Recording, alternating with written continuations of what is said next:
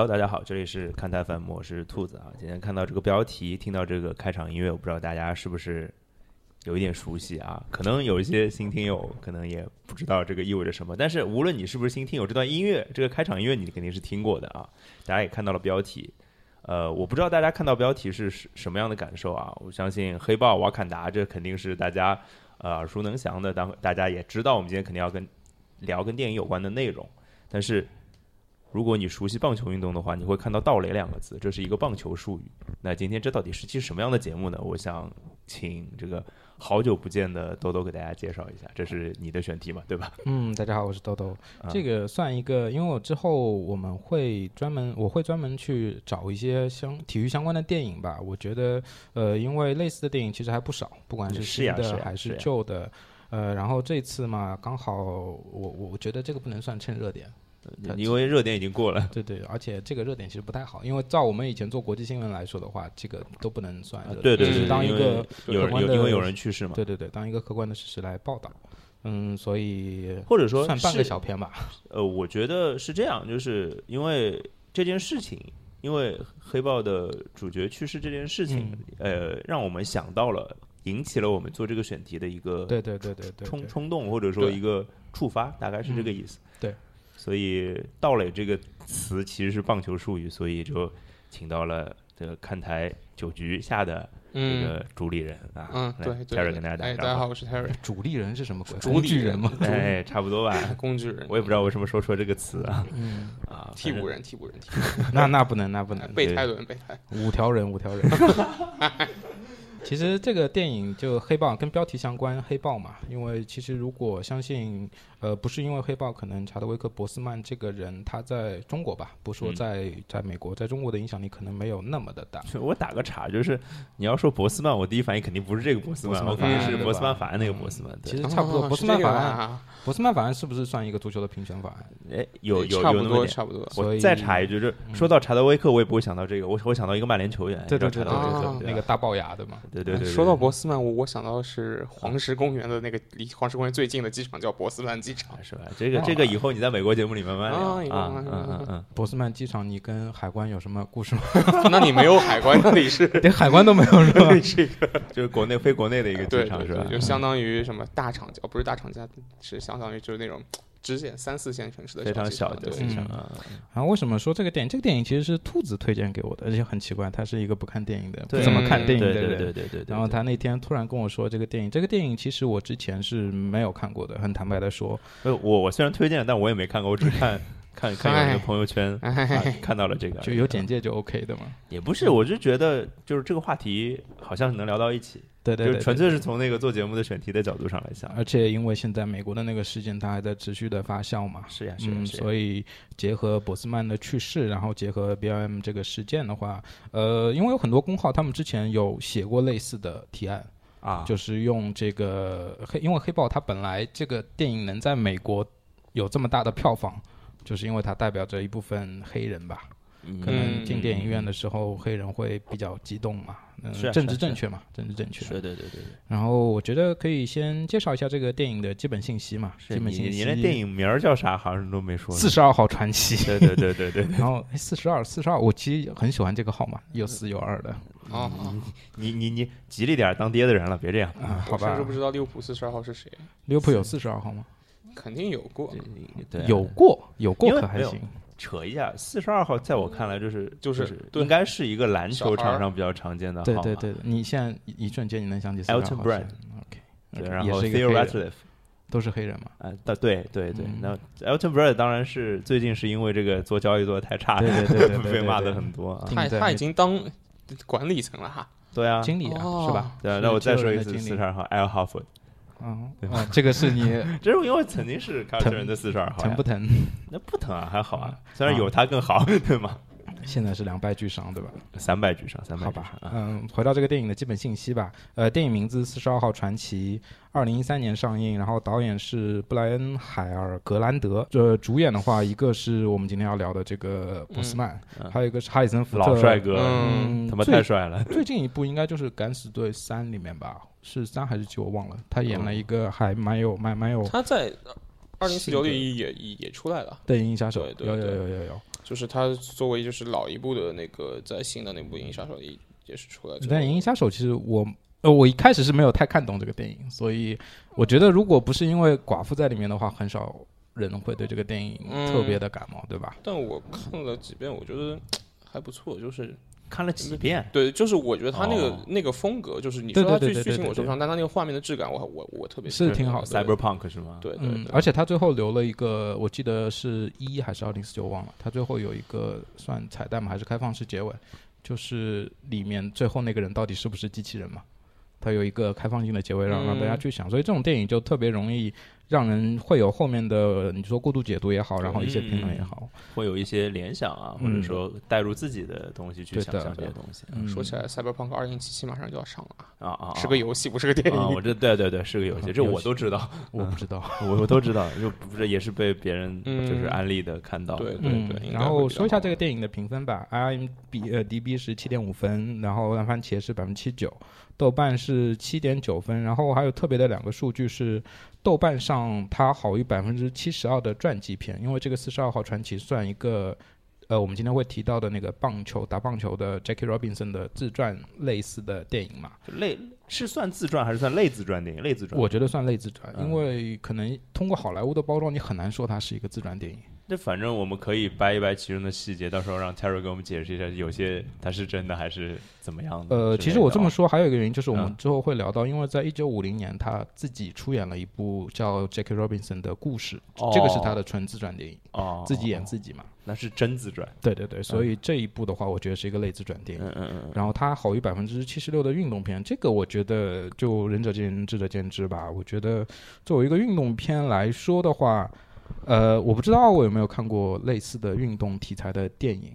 嗯，就是他，我我猜啊，就是我没看过电影，但是我猜是不是他就是一个呃完整讲述他这个职业生涯的一个故事。嗯，没有到职业生涯，因嗯因为一般他可能会挑一些高光，或者是挑一些嗯，挑一些哦他可能比较特殊的时刻。像这部，他可能正正确的话，就是体现他一个平权运动嘛，嗯所就是以不可能去把他整个职业生涯都容纳进去，那个很难。一般来说，球员向的这种运动电影的话，会比较偏向于就 就是可能说本来他的球迷会特别喜欢看。嗯，对，如果 Jackie Robinson 从事的是另外一个运动，如果他从事的是篮球，嗯，那可能这个放大面会更大，因为对其实更大的原因是基础受众的问题。对的，因就是为呃，我在想，呃，棒球现在你说它金字塔顶端是好，嗯，但是它其实群众基础肯定是不算好的，普及度不够嘛。对，普及度肯定是不够的。而且我我会觉得说，他在一个业余性的话，他受制于他的场地，对甚至他其实就门槛还是比较高。复杂的规则。是的，是的，所以没有那么容易像足篮球那样，你可能给你个球，你就可以玩起来。就很容不容易上手嘛。对对。对，所以这个是对这个所谓的一个就是。就像筛选观众一样，就就是刚刚讲到的，就是可能你不是一个棒球迷，你可能就不会去看这个电影。观影门嗯。槛会比较高。哎，对对嗯。对对，关于这部电影的具体的情节呢，我觉得有一个人比我们在座的三个人都更有发言权。啊，所以我找了一个场外嘉宾，让他来连线啊。其实他也是我们的看台 FM 的挺有熟悉的人，也上过我们节目。来，我们听听他的介绍啊，这个介绍挺长的。差不多是在两三周之前吧，呃，刚刚知道 Chadwick Boseman 过世的这个消息之后，呃，我特意找了一个周末，呃，晚上花了一点时间，然后把呃他演的两部跟这个体育有关的题材的这个电影，一个是呃今天我们要聊的这个《四十二号传奇》，另外一个就是呃选秀日这两部电影，呃重新的温习了一遍。呃，其实我之前最早知道 Chadwick Boseman 这个人，其实就是从呃《四十二号传奇》这个电影当中呃知道他的，而这个电影其实也是他个人的这个演艺生涯的一个代表作之一。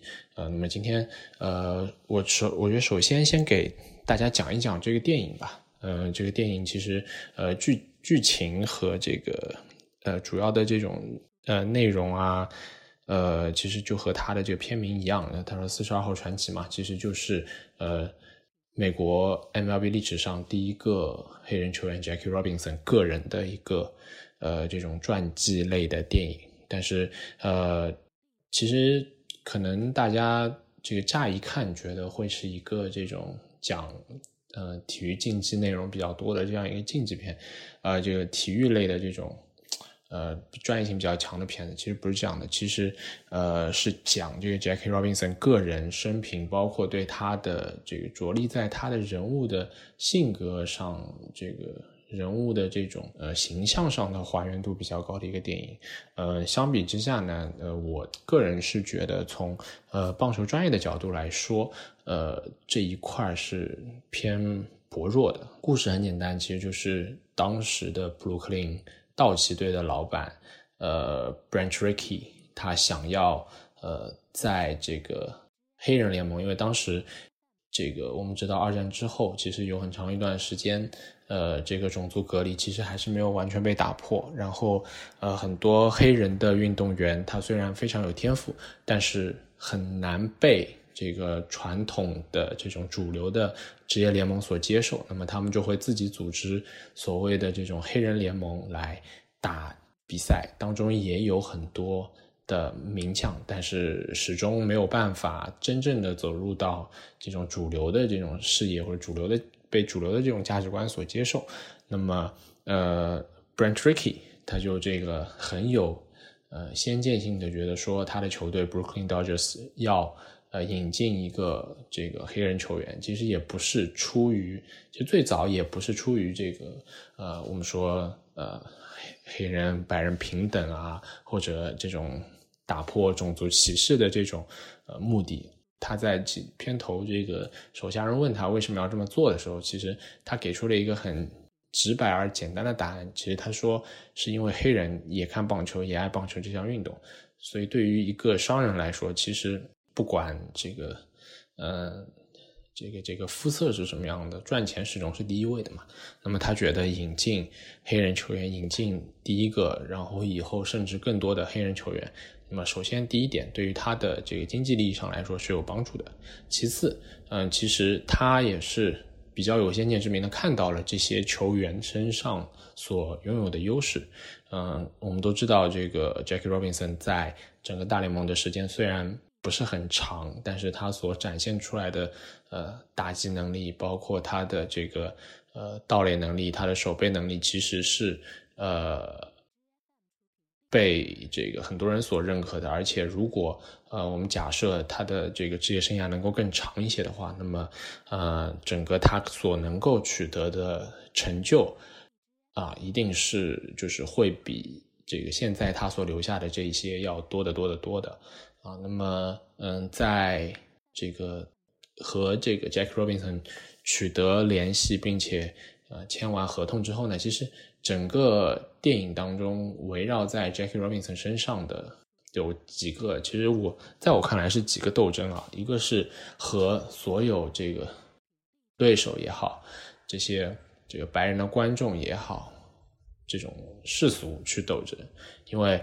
那你知道这个？你在这个遇到客场那些对手遇到你的时候，很简单，就是用这种出生球或者故意的用球，啊，投手故意的用球来砸你的头，来这种这种攻击你。就是所以，首先第一点就是他要去承受这些攻击，然后包括呃，在他做守备的时候，在一垒做守备的时候，有对手故意就是用钉鞋去踩他的这个。呃，留在垒包上的这个支撑脚，然后也包括说这个现场的球迷也好，包括这个呃，他他这个因为要寄住在这个当地的社区里嘛，那么当地社区里的白人也好，然后包括看到在他在场上呃表现的非常好，然后会有当地的这种治安官，因为也是白人，他看不惯客队的当中有一个球员有这么好的表现，而且是个黑人。然后就决定说让他离开这场比赛，否则就判球队输。那其实这这是一方面，就是他需要这个回击这些就是刻意的想要去伤害他的这些人。其次是他自己的这些队友，身边的这些队友，因为都是白人嘛，然后他其实还是要用自己的表现去征服这些队友。嗯，其实和队友之间呢有一个。让我印象比较深刻的就是队友逐渐逐渐得接受他的这一个标志，就是因为之前在之前的这个电影里面刻画的之前的所有比赛当中，Jack Robinson 都是在所有的白人队员洗完澡之后，最后一个进入到浴室当中去这个洗澡的，就他每一次都是一个人孤单的这个赛后去这个洗澡。然后最后，这个有一个白人球员问他，这个为什么就是其实是就是最终接纳他的一个标志，就是邀请他这个和所有的这个队友在这个赛后一起去这个洗澡，包括在场上，呃，当他受到对方的攻击的时候，这个对方的呃教练啊、队员啊谩骂他的时候，会有这个队友。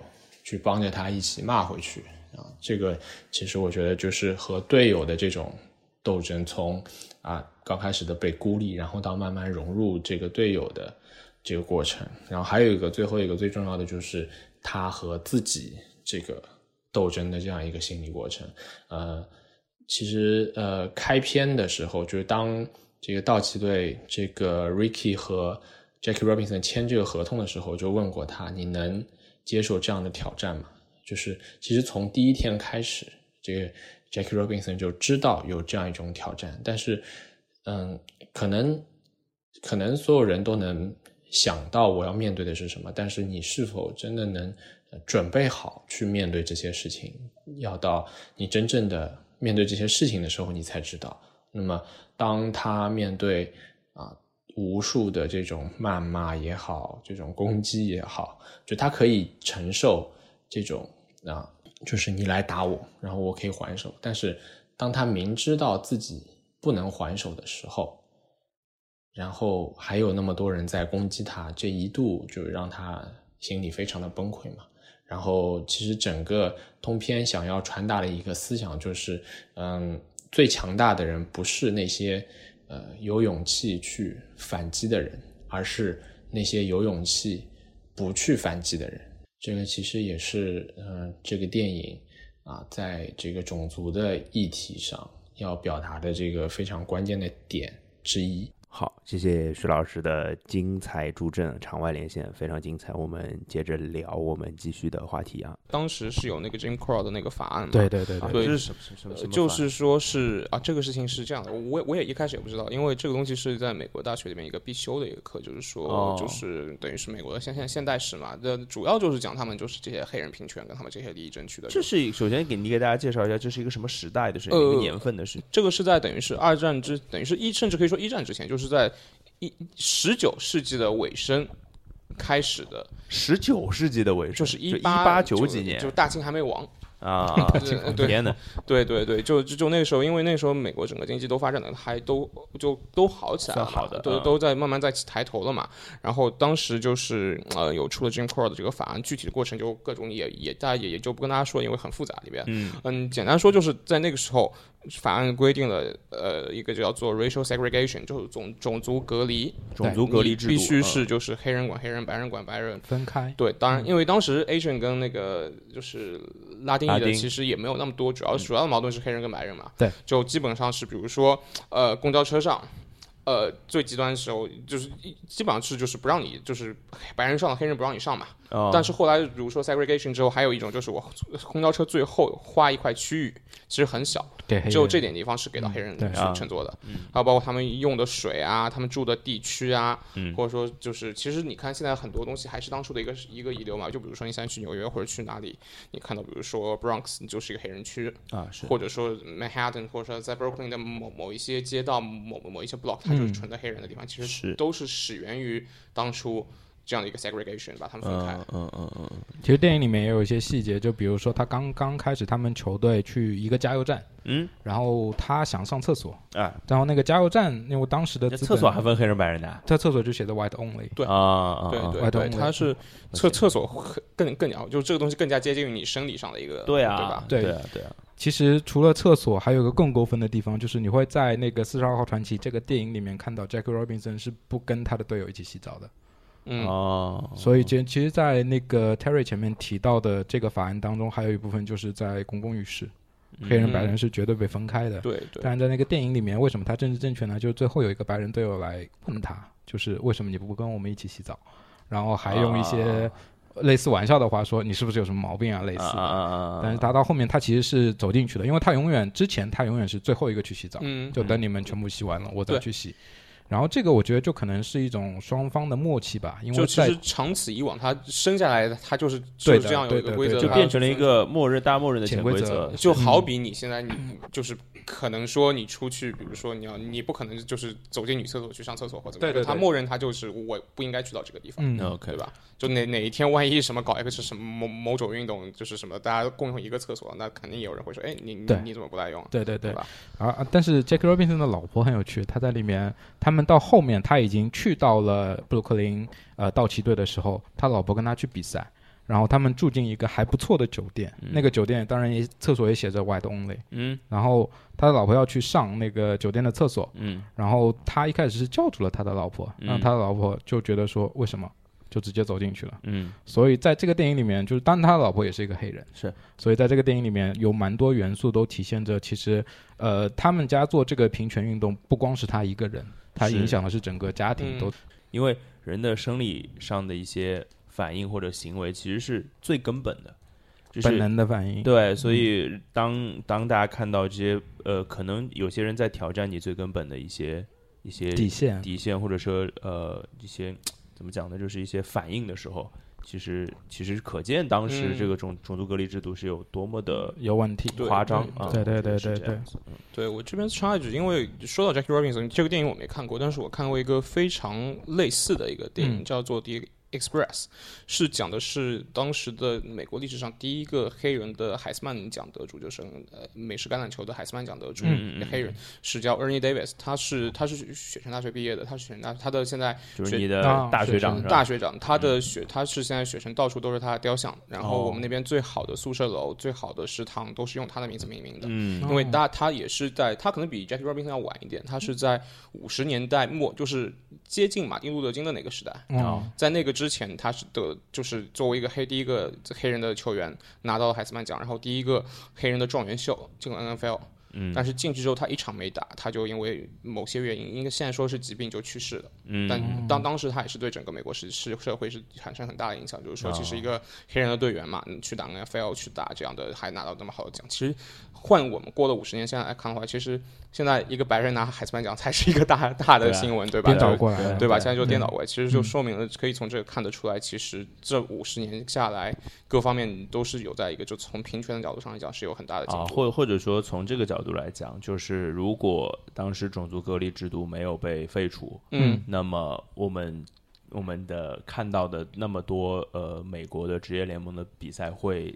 会精彩度会下降多少？对对对，多少精就是出色的球员？对，所有体所有的职业体育都会嘛，对吧？是，就哪怕奥运会也是，因为你如果哎，冰球是不是不会？呃，冰球游游泳可能不会，游泳游泳对对对，然后高尔夫影响小一点，无非就是没有舞姿。但就是看还能看，啊对吧？好了好了，这这个差点点拉过来点，拉过来。其实这个电影它其实是一个政治正确的电影，就是无非有点俗套啦，就是前面就有一些呃白人攻击黑人的一些情况非常严重。严重到说他寄呃寄宿在一个白人的家庭，然后那那个区可能就是白人区啊，然后就会有邻居直接开车到那个家庭的主人说你让他走，你不让他走，我马上就类似我要来搞事情。然后你会看到很明显开车的就是一个很南方的一个，我我用老头子我不知道是不是很合适，就是一个很白左的一个人。他就过来，也不是白左吧，是白左嘛，白右，呃，白右，白右，白右，白右，很白右的一个人，他就过来说：“你为什么要让他留在你家里？他不能留在你家里。”类似，然后包括就是 Jack Robinson 在球场上面他会遇到的一些困难，当然那些困难其实他那个布鲁克林道奇的老板一开始就他们在做第一轮，我觉得算面试吧，啊啊，他就用很严重的语言去跟他说。呃，等于把丑话先说说在前头了，是吧？呃，其实不能算他的丑话，他就说，如果你要去打这个比赛，你将在球场上会面临到的言语挑衅，甚至是侮辱你，不止侮辱你，还侮辱你的家庭，你所有的家人都会受到侮辱。嗯，然后你可不可以忍受？嗯，因为对，我觉得这就是丑话说前头，就把最最不好的情况先告诉你们。对，而且那个老板他其实是很怎么说？我现在觉得他是很伤人的一个老板，因为他说我不想在球场上少一个人。如果你不能面对这些，那意味着你会做一些过激的行为。嗯，那对我来说，我我觉得你在球场上的呃。呃，怎么说？能力是 OK 的，对。但是如果你被罚下了，或者是你出一些其他的事，你是会对球队造成伤害的。可可不嘛？所以，这你你在英超吃个红牌，范特西还得扣分呢，对不对？嗯，你你在球场上打人，你还得竞赛多少场呢？哪怕是对方的问题啊，对吧？可不嘛？对对对。因为其实就算当时你看看齐达内，对不对？你看看上海女足，对不对？你为什么别别别别别别别别别别别别！嗯，因为其实说范戴克跟马内，大家知道了吗？这更不知道了。那上海女足太屌了，咋还变性了呢。因为其实到后面的话，你就会发现啊，他在球场上面对的不光是言语的这些侮辱。甚至身体的攻击是吧？嗯，甚至有有他们去，我记得是去哪个州？呃，是费费城吧，还是哪里？啊啊！一个警察，他是一个球迷啊，但是他到场地里面直接说：“你是一个黑人，你不能在这里比赛。”啊，就等就把他赶出去，滥用职权。对对，他就说没有原因的。然后那个球队的教练就说：“为什么？有哪一条？”他说：“有联盟的哪一条？因为虽然当时大家还是分着说，你有呃。”大联盟和小联盟，甚至有一个黑人联盟，但是其实，在大联盟没有一条规定明确写着黑人不允许进场比赛。对啊，嗯，其实就是一个约定俗成的一个事情，也是男生不能进进女厕所，对对对，应该也没有法律规定过不能进吧？对，然后我觉得这应该是有的，有吗？吧，不一定，我也不知道。但是你进去，就是你说的法律可能是形式的，但是你会面临道德的谴责。对对，大概觉得我们这些标题应该是什么？男男生该不该男男生进？怎么就跟女厕所杠上了？我干嘛要举这个例子？好像我们是变态一样。嗯，我觉得因为你可能进过，所以你觉得 我大概小学一年级的时候进过吧？大概 小学一年级也很大了啊？是吗？嗯，我更小的时候好像进过。别别别，stop，我们转一下啊，跟厕所杠上了还行，共场成功嗯。然后他呃，这些就是可能他面临当地的呃球迷的，我们就不说了，他可能一直会听到那个单词。不是不是，这个就是球迷这个，你你随便是什么身份，你都会被骂的，这是毫无疑问的。嗯，当然那些骂可能就你知道，呃，包括你在骂球员的时候，那你在赢的时候你不会骂他吧？但当这个球员表现好的时候，你是不会骂他的。但是甚至有一些布鲁克林的主队球迷。他是不能接受我的球队有这样一个对很很对，但其实说说回来，布鲁克林在那个时候我不是特别了解，但是我的个人的印象是，那时候布鲁克林肯定是一帮意大利裔为主的，就是马菲欧嘛，就是就是 Benedino 那种，就就是就是那边有当时肯定有很多就是。意大利裔的，就是从西呃欧洲那边过来，那他们的其实种族观念可能说，在整个美国的所有的白人群体里面，也是属属于更加强的一种。是，可能你出了次于爱尔兰裔，爱尔兰裔其实还好，是吧？爱尔兰对，其实意大利裔我觉得是可能说，对，可能你去到曼哈顿，你去到可能说，现在是你遇到犹太裔的，遇到对吧？或者说是就是说像是爱尔兰裔也好，或者遇到甚至有些拉丁裔，可能大家也没有那么大的矛盾。但是你如果遇到的就是比较传统的。那就没有办法了，对吧？得嘞。然后其实包括除了除了我们说球迷。他的队友一开始其实是也是不理解的，一定的。他的队友一开始等于就是有一种呃，我们的这个这个种族当中有一个异类、异类或者怪物之类的感觉。对，嗯，然后他的队友甚至联名上书说，只要他在我就不打球啊。嗯，当然是有原因的，就是因为肯定不不是因为肤色的原因吧？我觉得肯定其他一开始因为肤色的原因，到后面就是他的队友们就已经开始受到一些恐吓性了。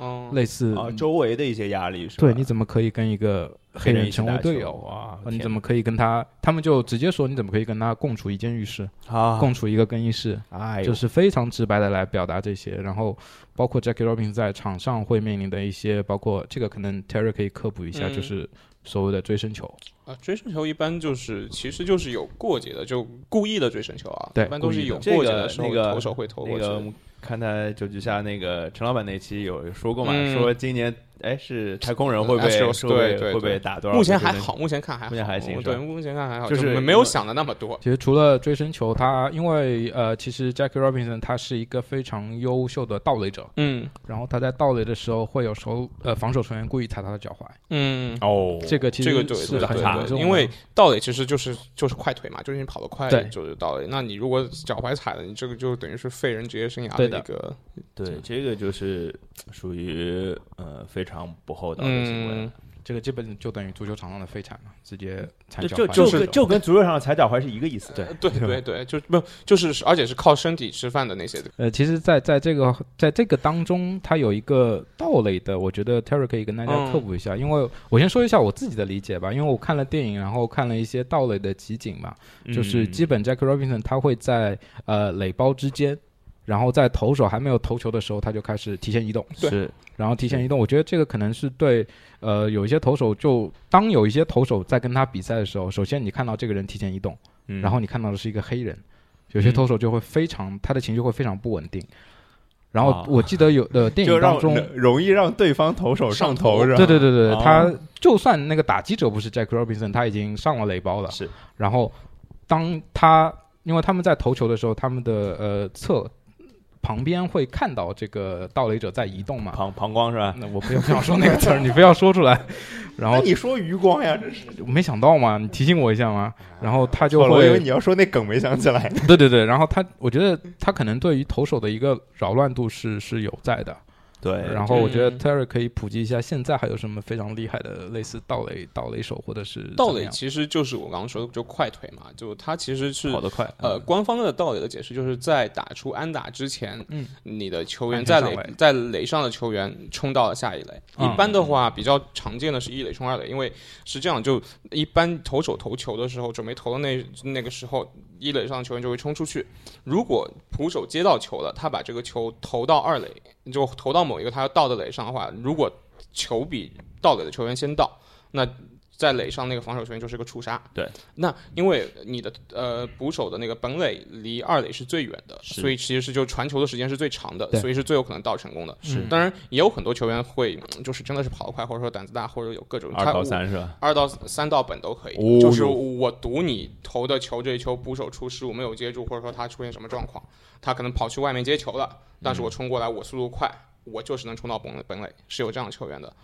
就这个就其实盗垒是一个纯，当然也也有一定的技术，但是看速度的因素是比较大的。那我想插一句，就是、就是其实盗垒也是对投手的一种牵制，就是他甚至不一定到。这是我我我是是就是我现场看，就就是看过那一次嘛，嗯我节目里也说过，嗯就是我还看的印象挺深的，就是几乎就是在投手投球的时候，基本上都有在垒上的人已经一定不在垒上。的。对就对对对。其实他也有可能是预判，就作为可以说，呃，我可能是一针打，对我对我我先冲两我先冲两步但是他要防的是，万一你打者打出来的是一个呃，先先是往回传，这是第一个，对。往就是传上垒包的话，那就是你只要人不在垒包上，球在垒包，你就直接死，这是一个。第二个是，如果你打是个高飞球，嗯，比如说我一个高飞球出去的接杀了，嗯。打者就 out 了嘛，但是你的人已经冲到了，比如说二垒的前面一点点，但你是必须是马马上往回的，因为你要踩回到一垒垒包上，对对。不然的话你也是一个也有可能是被一个出杀。啊，就是他如果踩到二垒的包也是没有用，没有用的，就是如果是接杀的情况跑回一垒。你要跑回你原来的那个垒包，就是你就正常说是对方接到了球，嗯，打者出去了，然后你在原来垒包上，你你还可以往上冲。你当时如果你在一垒，你可以冲二垒，但是你你如果没有在一垒的话，你必须脚要碰到一垒，你才能继续往下走。就很容易再被触杀嘛。对，就很有可能这个是啊、这个是我们打那个 M L B 的 show 那个棒球游戏经常犯的一个错误，就是。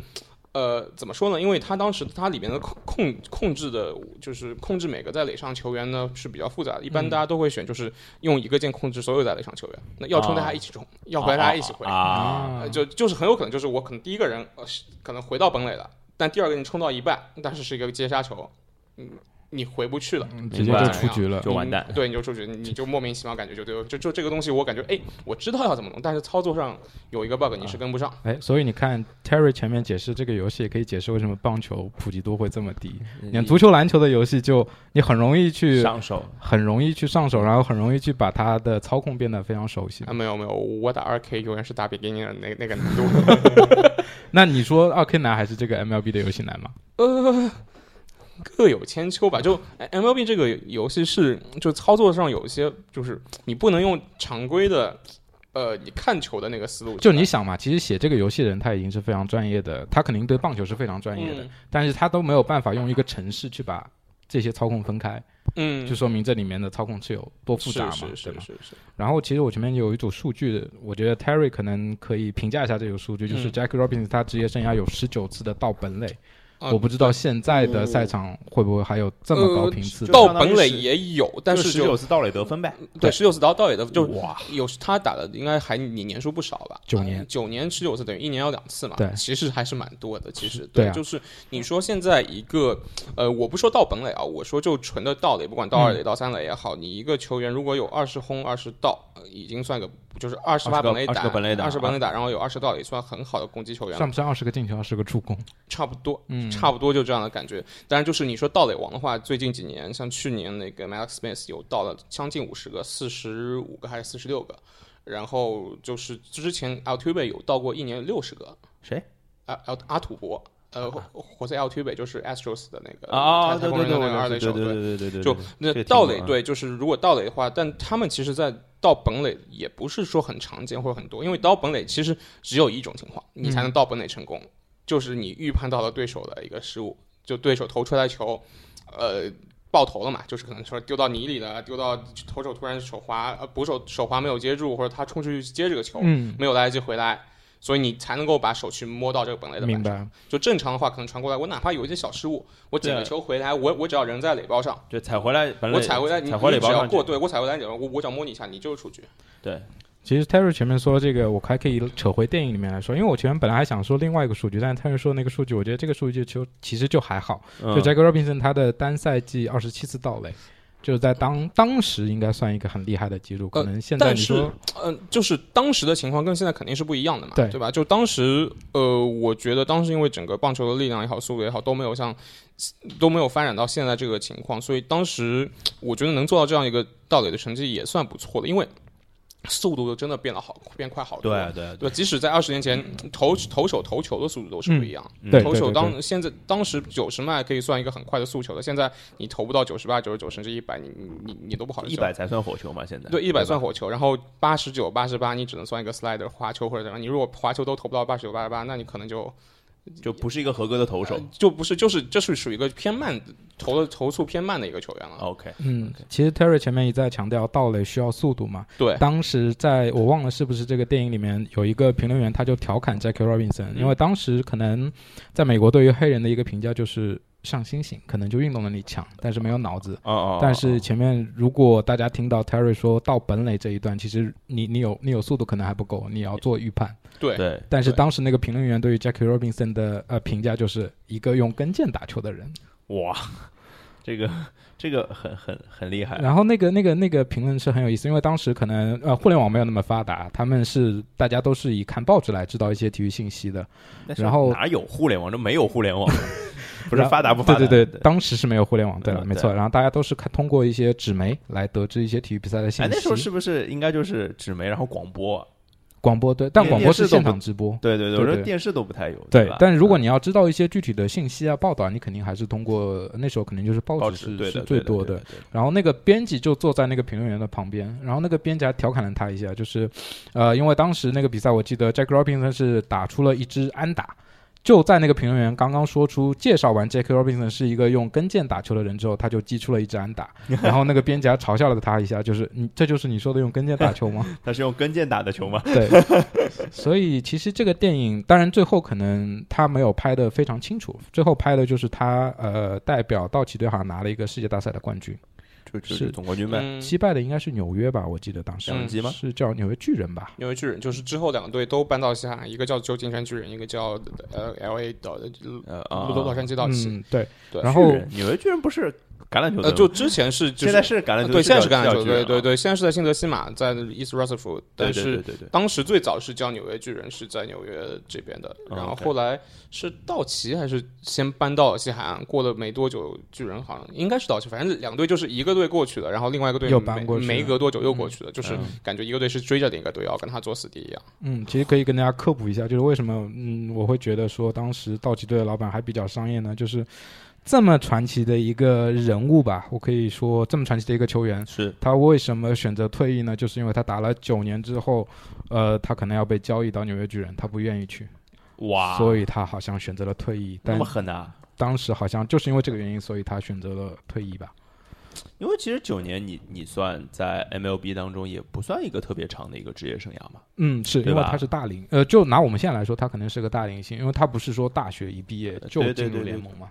但是现在在 MLB 当中 t e r r 可以补充一下，就是我觉得打到十五年以上的球员也也也也大有人在吧？有有有，就是可能说最后几年可能不一定状态特别好或者怎么样，但是嗯，能打到的是有的。像对对对呃，普尤斯刚刚就是去年刚刚办完那个普留斯嘛，在那办完就是最后的退退役的手续啊，什么风风光光的，可能最后在天使的几年打的就不咋地。呃，大家 fantasy 如果选他的话都深有体会。哈哈哈但但不管怎么样，就是他也是属于功勋球员，你打了那么多年，就到现在你还是有的，还是有。是哎是，是，前面提到大学，我可以问一下，两二位知道 Jack Robinson 的大学是哪一个吗？还还挺有名的，不不管是在篮球还是在美国，应该还挺有名的。我猜一下吗？杜克不是，接近吗。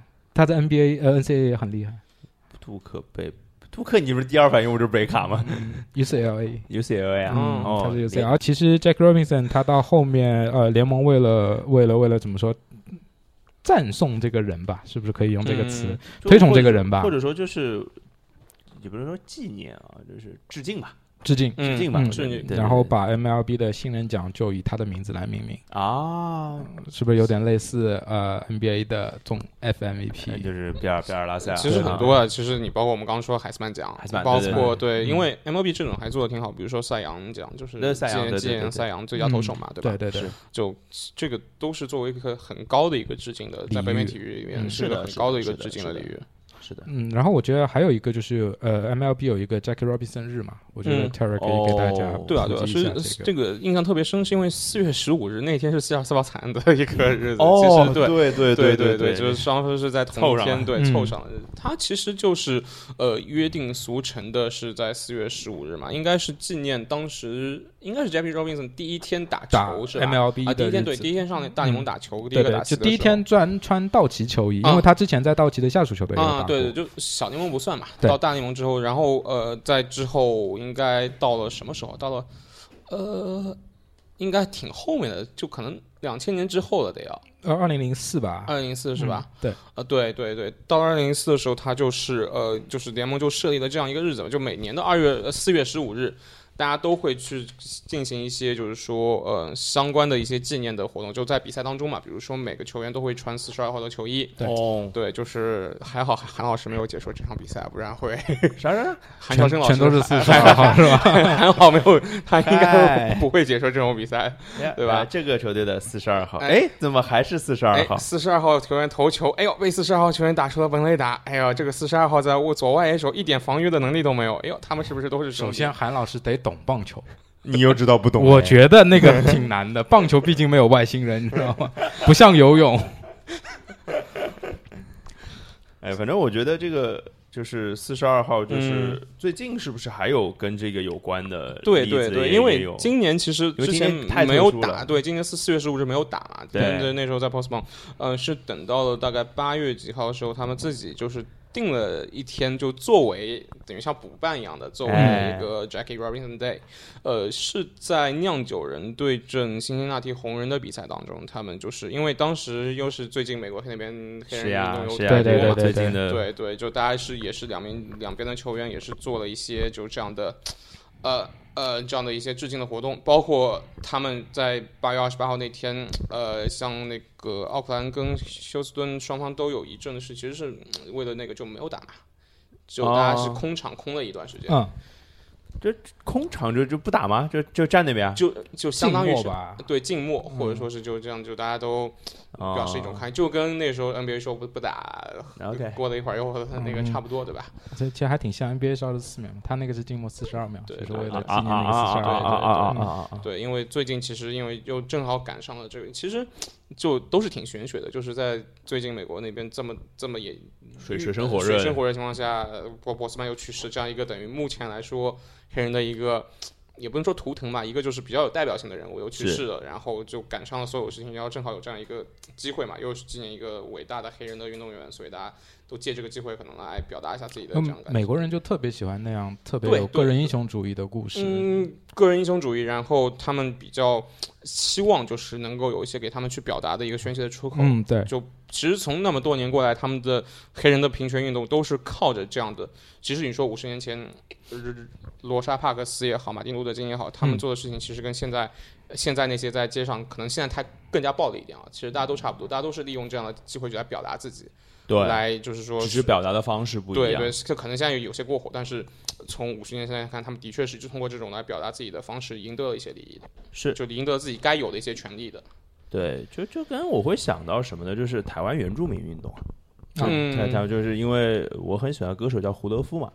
就胡德夫，胡德夫老师就是当年就是等在哎，应该是五呃台湾，他是五十年代生人，然后可能是七几年吧，嗯，他就是可能就是当时的王力宏、周杰伦，大概是这样的。当时的对，就是就相当于是那个就是在台湾的影响力，哎，对，他在那个台湾那个歌坛的影响力大概是这样的地位，然后他就在自己最好的唱歌生涯最好的时候，嗯，就毅然决然的投入了原住民运动。然后就就因为原住原住民就是不被尊重嘛，也是类似拿不到权益，然后被各种各样的指责，或者说称谓上被称为什么山地人、高山人之类的，就所以这样的称呼对他们其实是有不尊重的这个形就是意义的吧？就跟那个 N 打头的刺差不多。哎，其实是一个意思，嗯就是就是可能我们听起来没有那么刺耳而已。然后呃，当时他。做了很多很多事情啊，把自己的身体也弄得就是乱七八糟。那那很厉害，那个很值得尊敬。对，然后后来他回到回到唱片界，嗯，之后啊，就是大概几年，已经年龄很大了。他二零零五年发的第一张唱片，然后那时候他五十多岁了，已经，他今年七十。因为现在还在唱歌。其实经过兔子说的这个事件，你可以想象到现在类似像张惠妹，就罗志祥也是。罗翔不是，罗翔不是，罗翔不是，罗翔应该不是。就是台湾张惠妹是。马斯卡嘛，马斯卡、张震岳，就大家有有名的，就是这些人越来越被认可，可能应该有他的影响。对，而且就是我记得胡德夫老师有说过一句特别特别，不知道有可能不是他说的，但是说的是他，就是说，呃。现在大家称这些人为原住民，而不是称他们为高山族，一定有胡老师的贡献在。当然，但是我就觉得就很重要。嗯，原住民其实我想到是另外一个电影，但是它跟拼权没有什么关系。塞巴德克莱吗？塞塞德克巴莱。塞德克巴莱。我太想克莱汤普森了。你你别这样，我跟你说，你这个名字真的是没念对过，永远记不住。对，因为但那个电影它其实是有一些啊日本占领。它可能那个是有不一样，也讲的是另外一个故事，就这边不太能讲的一些事情。对对对对对对对对对对对。呃，但那个电影其实蛮推荐大家去看，它非常长，它有两个吧上下吧。好，挺长的，挺长的，而且将近六个小时，还是会还是被剪掉过的版本。嗯，可以，大家可以科学上网去看到原来的版本 嘛。对对对对对对对。嗯，其实前面兔子也聊了台湾的一些平权的，但我觉得其实，在体育圈平权也一直在聊这个事件，就所谓的对啊，嗯。就包括最近这个事儿，我们就不说了。NBA 这个，我就当然我我的立场还是就是有球看，我还是开心，是吧？是的。这，当然我我还是尊重这些人表达自我的权利吧。对，这这个我就说一下。然后其实要延伸开去的话，其实。延伸到种族歧视这件事情的话，其实不只是 NBA 这个赛场了，足球赛场上也非常非常的多。而且因为足球的特殊性，它的受关注度会更大。是对，而且比如说在，比如说你在英超有这样的事件，甚至啊欧冠有这样。最近其实内马尔不是就是哎呦我的天呐，都有嘛这个事儿对吧？内马尔这个事儿呢，现在好像还没有实锤。对，我们在录的时候还没有实锤，所以到底怎么样还也不知道。那我们就说一些可能大家可能更知道的。我觉得我印象最深的是埃弗拉。啊，对，埃弗拉那个事儿是我印象最最深。但是我还是觉得埃弗拉那个事情，呃，你看主队主队性质就出来了，你看，对对对，就是怎么说呢？就是的确在拉美的拉美的，就是南南美那边的西班牙语里边，这样的这个词不仅仅是一个指代歧视意味的词。你可以跟大家解释清楚吧？我就我我我我我知道，但是可能听友不一定完全清楚，就是给大家解释。呃，苏亚雷斯说的是 negro。呃，negro，negro 这个词，n e g r o 嘛，n e g r o，对，呃，negro 这个词在西班牙语和就是就是拉丁语系里边，其实就是黑的意思。对对对对，但它不是一个，它不是不是像另外那个差不多 n i g g e r 对那个词一样，是一个纯的一个骂人侮辱性的侮辱词。但是你说苏亚雷斯，他肯定是知道这当中的区别的，就是他故意的，对，他是故意这么说，他给自己留留了个余地。其实这嗯，你说到 Negro 这个词，呃，我可以再拉回《传奇四十二号》这个电影，就是那个老板在跟他，可有点厉害呀。因为那个老板，我刚刚想到，那个老板在跟他聊的时候，一直用的是 Negro 这个词，但是他的教练可能在跟球员细细说话的时候，用的是 Negro 这个词。而且，呃，我再举个例子，就是黑山，塞尔维亚和黑山的那个黑山，是个独立的国家，是它叫 Mount Negro。对对对对对，就是山黑倒过来嘛。呃，对，Mount Negro 没有，就是因为国外一般都是这样嘛，就都是什么 Mount 什么什么什么什么，就对对对对对，好好像不是什么什么蒙特卡罗，是是吧？差不多没有关系吧？好像对，反正就是，嗯，所以 Mount 就是黑山，其实 Negro 这个词，嗯。过去一直可能说很早之前就是一个代表了黑色的这样子，只是慢慢慢慢演化出来的另外一个衍生词，变成了骂人的一个。OK OK，就是意义上可能就是这意义上其实都是一样的，对，只是这个东西有没有侮辱性？对对，而且我个人的觉得就是说，仅仅因为一个词，不管是 F R 这词也好，或者说某某某些时候也好，仅仅一个因为因为一个词去。指控一个人种族歧视，我觉得是比较比较极端一点的，就比较偏颇一点的情况。其实，其实你说的这个有有点让我想到卡卡的那个事件。什么事儿？就是小眼睛嘛。啊啊啊啊！对对对，就是其实你说的是在呃英文或者是在拉美地区，那个到底是不是侮辱亚洲人，其实都在变嘛，你也不知道到底是不是。但其实很多球星都做过这，内马尔其实也做过。是好多人呢，那个嗯。然后，Negro 这个词的起源是呃当时的罗马那边对于呃撒哈拉沙漠以南的黑色非洲的黑人的一些部落的黑不黑非洲的文化的一个统称。对，叫做 Negroid，尼格罗伊德文化。OK，就慢慢的从这个才就是词头就变成了 Negro。对，就可能呃，我们举个就可能说某些地域上面，比如说刚开始说的是某某某一个地方以北，它是一个只是一个地域的称呼。对对，逐渐逐渐逐渐逐渐开始变成了某某某一个某一个群体的。就比如说苏北狗肯定是一个歧视的词。那当然。但你说到苏北人的时候。算什么呢？算什么呢？就是是对对，就是我个人觉得，你不能因为某一个人说他苏北人，就看他是什么语境语境下说的。对，就我只比如说，呃，这是我的好朋友，他从苏北来的，他就是个苏北人。对，那你这个你不能说是一个，就是你不能因为这一个词，所以说说他地域歧视。所以就这个词本来是一个中性词。对，就是还是看你怎么用。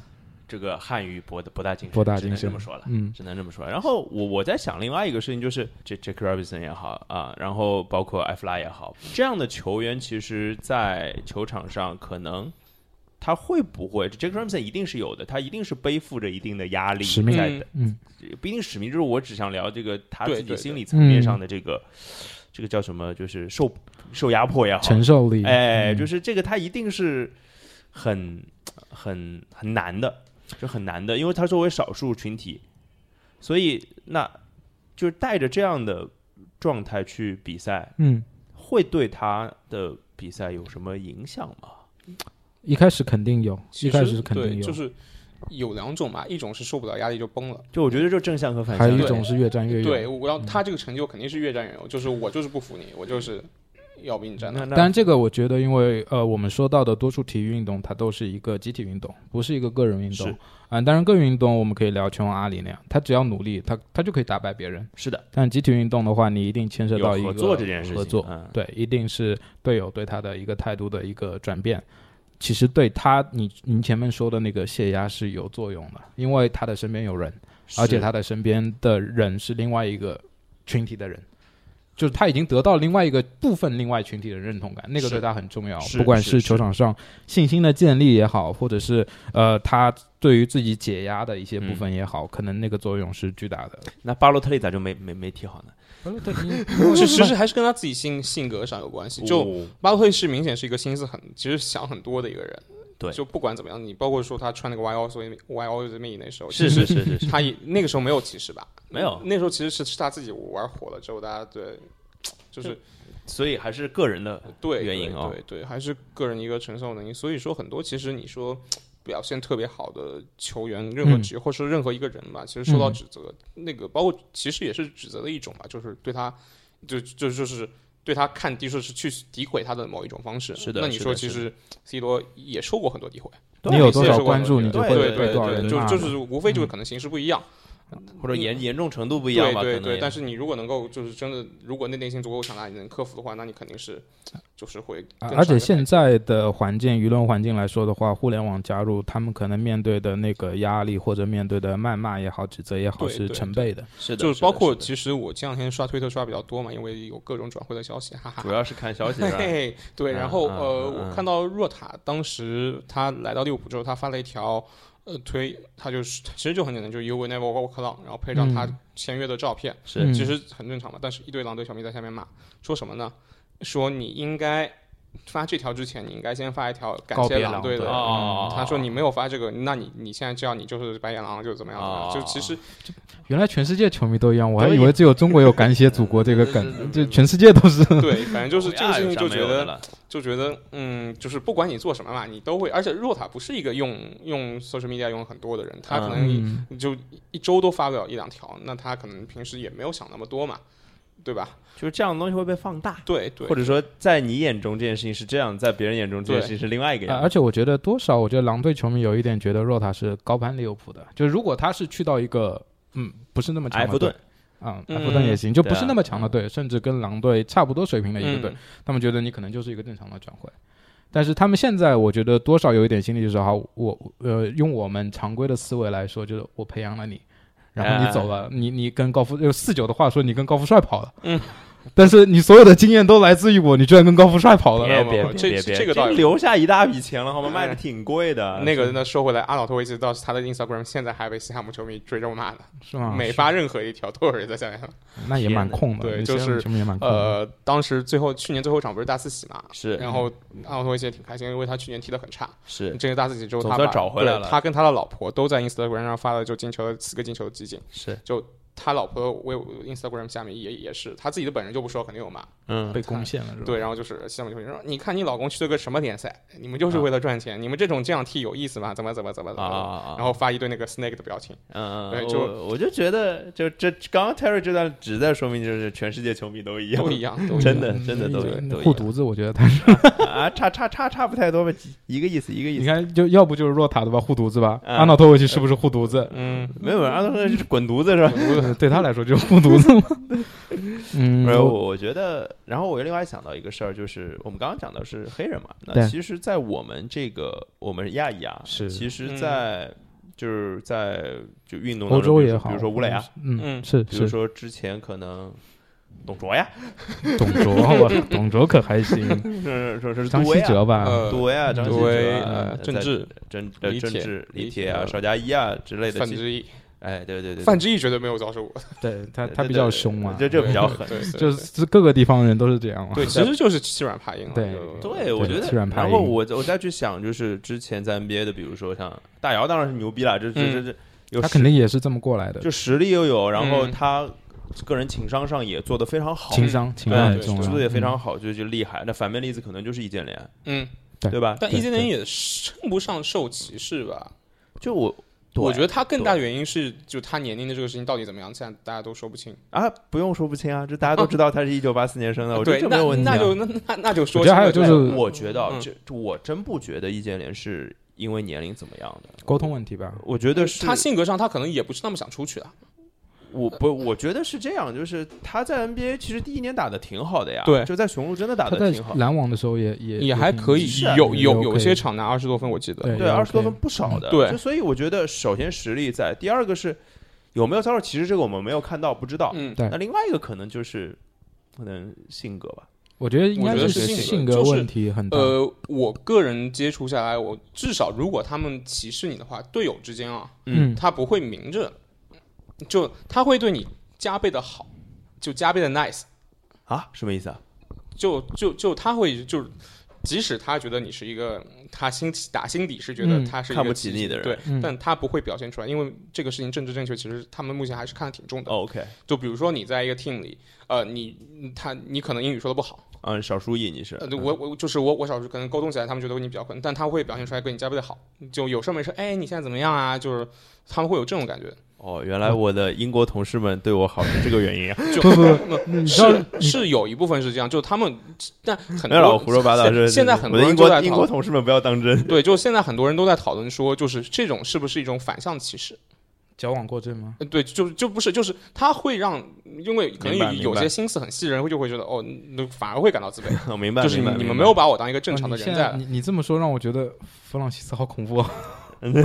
他当初对那个对吧？对大姚真的好，对对，就是就感觉上会感感觉上，哎呦，这个不像，就是他把你当个小孩儿，或者说当一个，就这个从 Terry 那个角度聊下去，就是就是里外不是人，左右都不对，要就有一种就是要找你茬，总能找得出问题的对对对对，但就其实有时候是是能明显感觉出来，就是可能他就是觉得你是一个。呃，不是我们自己人的一种，是跟我们不一样的一个人，所以他对你的方式跟对其他人是不一样的。对，但可能其实没有什么，但可能有些人会觉得心理上就就会觉得，其实我跟你一样都是这样在这打球的，就是或者说在这，或者这么说吧，就天然觉得我比你高级嘛，就是我比你高一档，我我跟你不一样，对你不是跟我一类人。但我觉得如果你说有高有低吗？你觉得？如果是特别，因为我觉得是他们他们那边是没有什么问题啊，不一样，但是是他们的主场。OK，对吧？就是你是一个外面，你要你要你外来者，对你外来者，你想要加入我们，你是一个侵入者嘛？对对对对，所以他们就是会表现出来是这样的感觉。有句话不知当讲不当讲啊，嗯，就是但讲无妨。就是 Terry，其实你你在美国也待了挺久的吧？那你自己有遇到过这样的状况吗？我觉得这个肯定每个人都会遇到过。然后我个人是属于，因为我整个英语的。就是说英语的能力也好，或者说整个方面，我还我还是就是融入的蛮快的，所以就没有特别多的，至少没可能明着歧视没有过。嗯，我能保证的。而且即使他们就是 很多时候有有个 term 叫 pull the racist card，说什么东西？就是说当你遭遇了某些委屈的时候，嗯，你如果是一个少数以 minority 的话，嗯，你可以用这个来保护自己。它是一个什么样的东西啊？就比如说是这样的，就呃。嗯，我之前有个教授，他。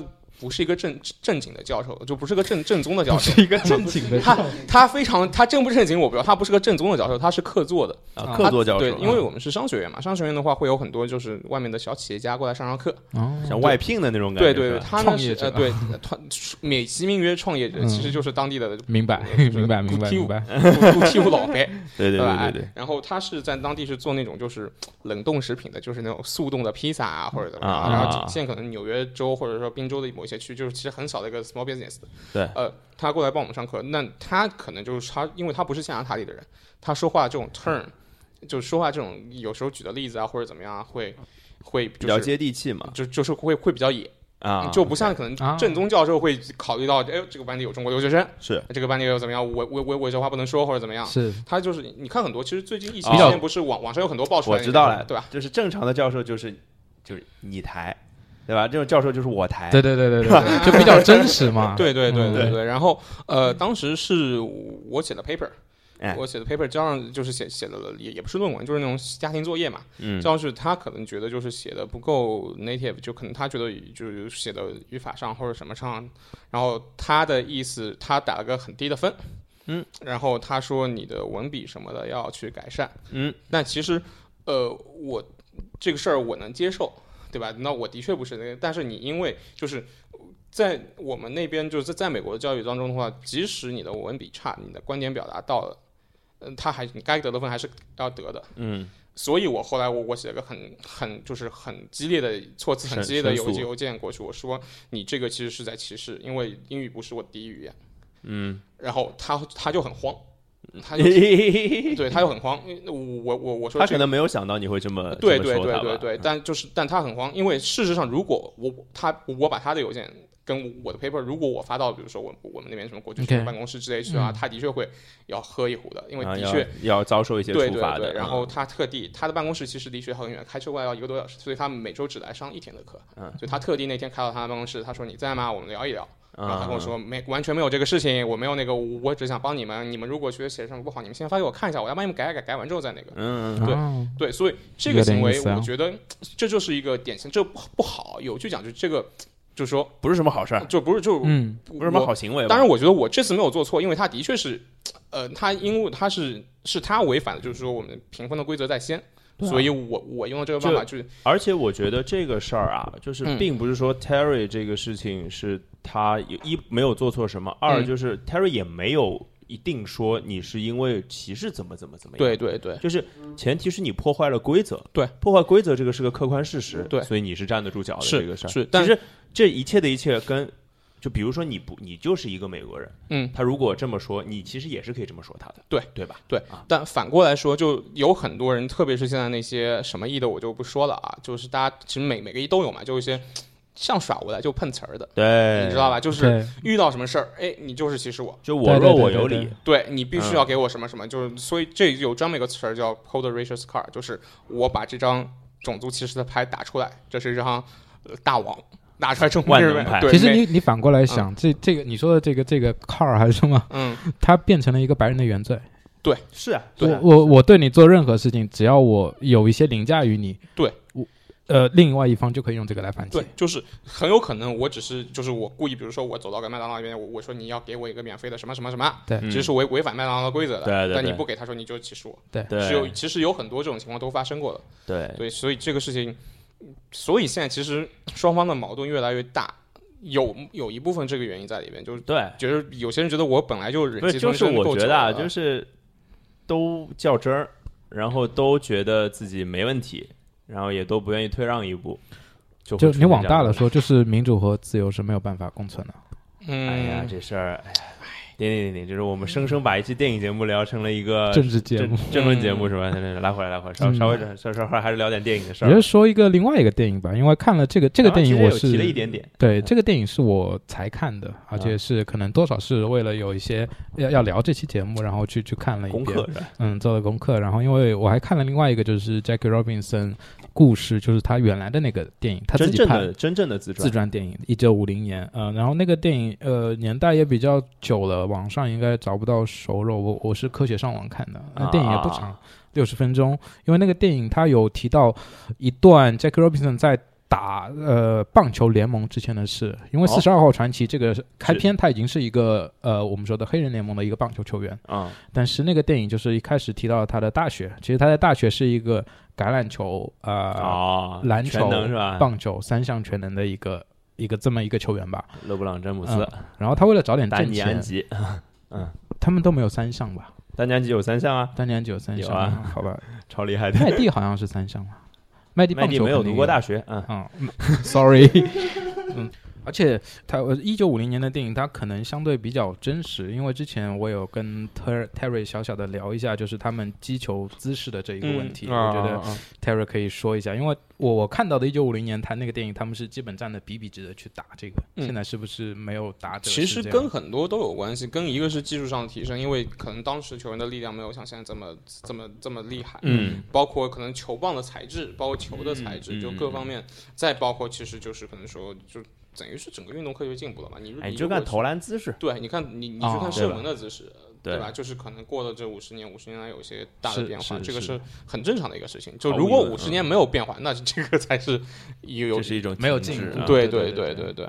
然后还有一个小小的元素，我觉得呃，可能我们三个前面也没有聊清楚，就关于裁判。嗯，我觉得可能大家如果对这个有了解的话，可以可以在你先跟他描述一下是什么情况吧。就是我们仨是清楚了，就是我们刚刚有讨论过。从我。呃，为数不多的看棒球比赛经验来看啊，其实裁判是站在捕手身后的，来判断那个投手投出的球是好球还是坏球。是的，是的。但是在一九五零年那个电影有一个小细节，就是当 Jackie Robinson 效力道奇队下属联盟球队的时候，他们在打一场比赛，那个裁判是站在投手身后的，然后基本上他可以看到投手的好球和坏球。然后我们前面聊的是他为什么站在这个位置呢？就是他可能还要兼顾到呃一垒和三垒之间的一个一个判定。但我觉得如果大家有不同看法的话，可以随时在任何平台跟我们沟通。对的，对的，我觉得就是。这个是一个有意思的东西，我们我们的分析就是裁判不够嘛，对，小小彩蛋嘛，就是裁判不够，裁判不够，那你只能就是一个人干三个人的活。有有个镜头就是他，呃，应该是 Jackie Robinson 打出了一个内野的，呃，等于是一垒的安打嘛，然后他站在捕手投手的身后，看好了击球出去之后，他马上叭叭叭叭往一一垒的方向跑。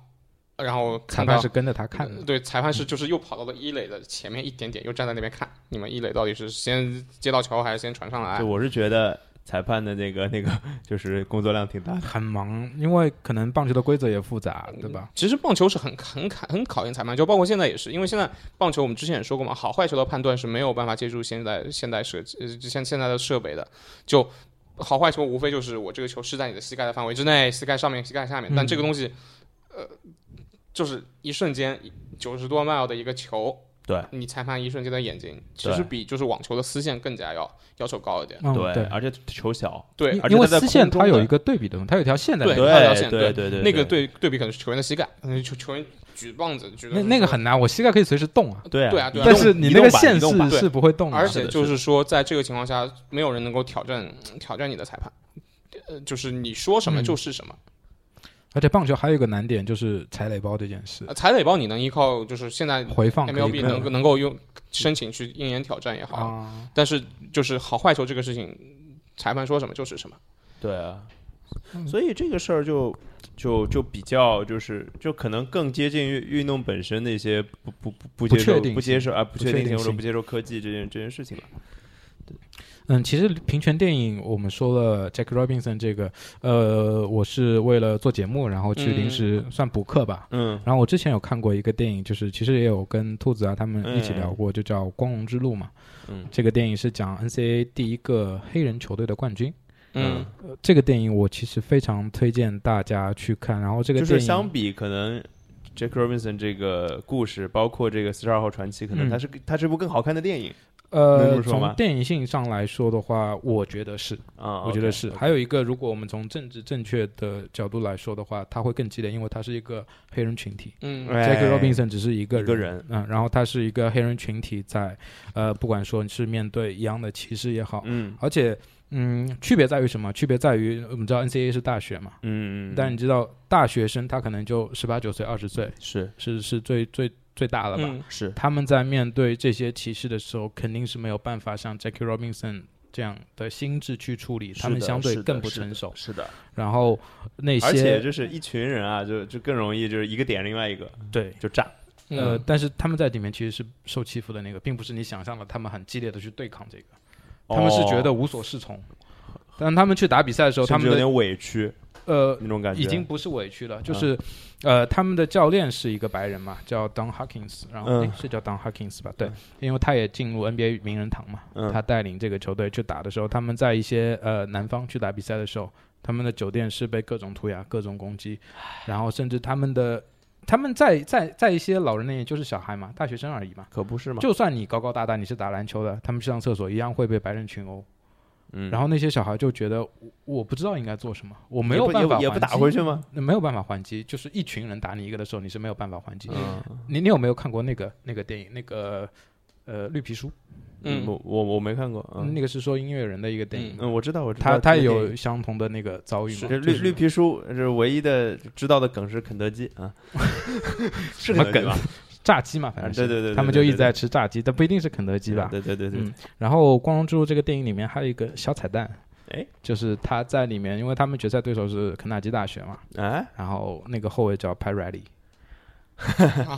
Cool，教父，嗯，教父教父，在那个电影的最后 p a r a d y 其实也接受了采访，去评价这一些球员。可能当时呃上场打球的有十，他们的轮换我看了，我仔细的看了，呃，Tom Huggins 的球队是七人轮换，五个黑人，两个白人，两个白人主要是内线，然后肯塔基呃八人轮换，嗯，所以当时球场上一共打的是十五个球员嘛，嗯，其实可能大家唯一知道的可能就是 p a r a d y 这个人，嗯，当时并没有出现特别大的呃大人物的在这个，啊，当然除了那个教练啊，那个教练 p a r a d y 够大牌了，够了够了，所以那个其实对我自己来说也是个彩蛋，因为你全。在看这个电影全部的时候，你不知道这个人是谁，然后他最后接受采访的时候，你才知道为什么去采访 p a r a d y 就你有这么多 NBA 大牌的人可以去采访，啊最后他才告诉你啊，他当时就是球场上就是对，就是他，嗯嗯嗯，那个还挺有意思的。